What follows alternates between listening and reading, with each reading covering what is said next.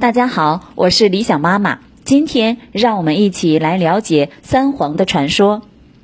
三皇指的是伏羲氏、神农氏和轩辕氏。伏羲氏的传说，传说在中国西北无垠的大地上有一个非常富饶美丽的国家，叫做华胥氏之国。这里的人民没有任何欲望，一切都顺其自然，所以每个人的寿命都很长，生活的美满而快乐。他们能够畅游于水中，能够在熊熊的大火中自如地往来行走，能够腾云驾雾于天地之间，耳聪目明，就如同天上的神仙一般。在这个极乐的国土上，有个叫华胥氏的姑娘。有一次，她到东方的一个林木葱郁的地方去玩耍，偶然看到了一个很大很大的脚印，她觉得又奇怪又好玩。他把自己的脚放进了那个巨大的脚印里，刚踩下去，就感觉到身体发生了一阵剧烈的震颤，后来就怀了孕，生下了一个儿子，叫做伏羲。史传上说，伏羲曾经画过八卦，用各种符号来代表天地水火山雷风和泽，人们就拿这些符号来记载生活里发生的各种事情。伏羲还发明了渔网，教人们打鱼。他有一个臣子芒氏，依照他的办法做成鸟网，教人们捕鸟。这些对于改善人民的生活都产生了很大的作用。伏羲对人类最大的贡献是发明了取火的方法。有了火，人们吃到了烤熟的野味，学会了吃熟食。伏羲氏又叫庖羲，意思就是不要吃生肉，猎取野兽到厨房烧制。神农氏的传说，神农氏就是传说中的炎帝，他发明了许多耕田的农具，教百姓学会了种庄稼。传说中的神农氏样子长得很怪很怪，牛的头面，人的身子。这或许是因为他在农业上就像几千来年来帮助人类辛勤耕种的老牛一样，才被人们想象成这样子。炎帝是农业之神，人们感念他的恩德，所以称他为神农。神农还是一位神通广大的医药之神，传说他的肚子光亮透明。心肝、脏、肠、肺全都能看得一清二楚。由于当时人们对各种植物的习性不了解，还弄不明白哪些东西可以吃，哪些东西不能吃，因此经常误食毒草而致死。神农看到因误食了有毒的植物而死去的人们，心里非常难过。他下决心要把他能看到的所有东西都尝一遍，看看他们在肚子里面发生了怎样的变化。于是，神农就开始尝百草了。第一次，他尝了一片嫩尖尖的小绿叶儿。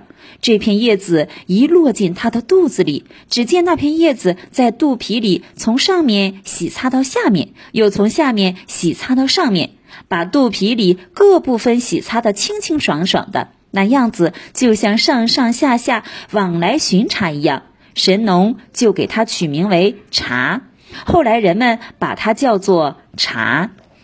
第二次，他尝了一朵像蝴蝶一样的淡红小花，那叶儿像羽毛，甜丝丝的香味扑鼻，这就是甘草。神农就这样一种草一种草的去尝，几乎每天都会吃下去一些毒草。最多一次，他在一天当中就中过七十次毒。有一天，神农见到一朵黄黄的小花，像小茶花，那叶子一缩一动的。他把叶子刚放进嘴里，肚肠就一节一节的断开。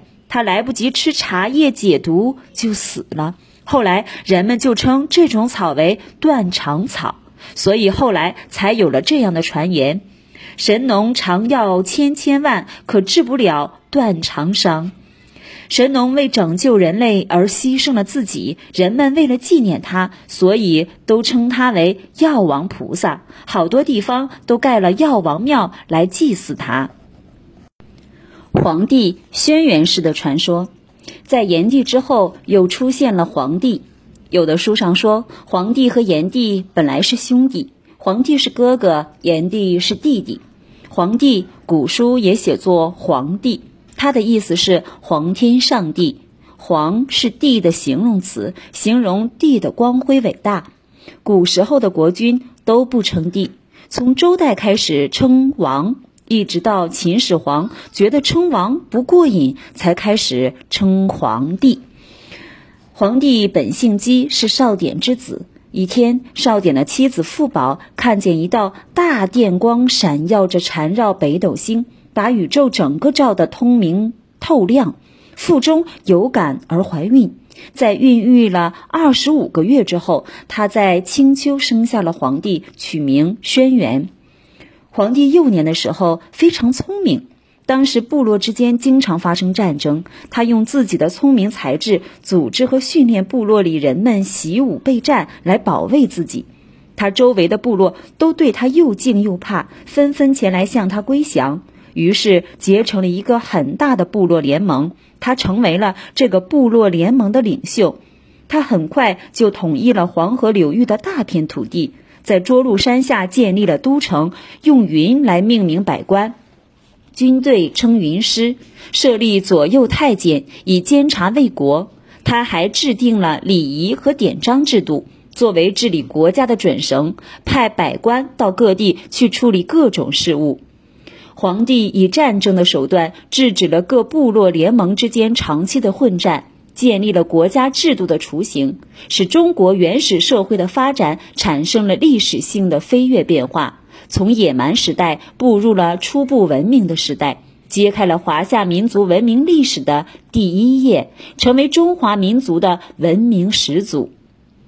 上面所讲的仅是三皇的一种说法，也有人把伏羲氏、燧人氏和神农氏称为三皇，还有人把伏羲氏、神农氏和女娲称为三皇。今天我们就了解到这里。